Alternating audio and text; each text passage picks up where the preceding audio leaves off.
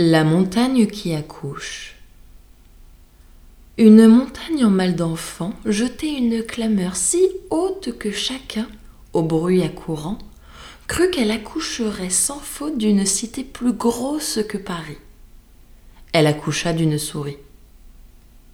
Quand je songe à cette fable, dont le récit est menteur et le sens est véritable, je me figure un auteur qui dit je chanterai la guerre que firent les titans au maître du tonnerre. C'est promettre beaucoup, mais qu'en sort-il souvent? Du vent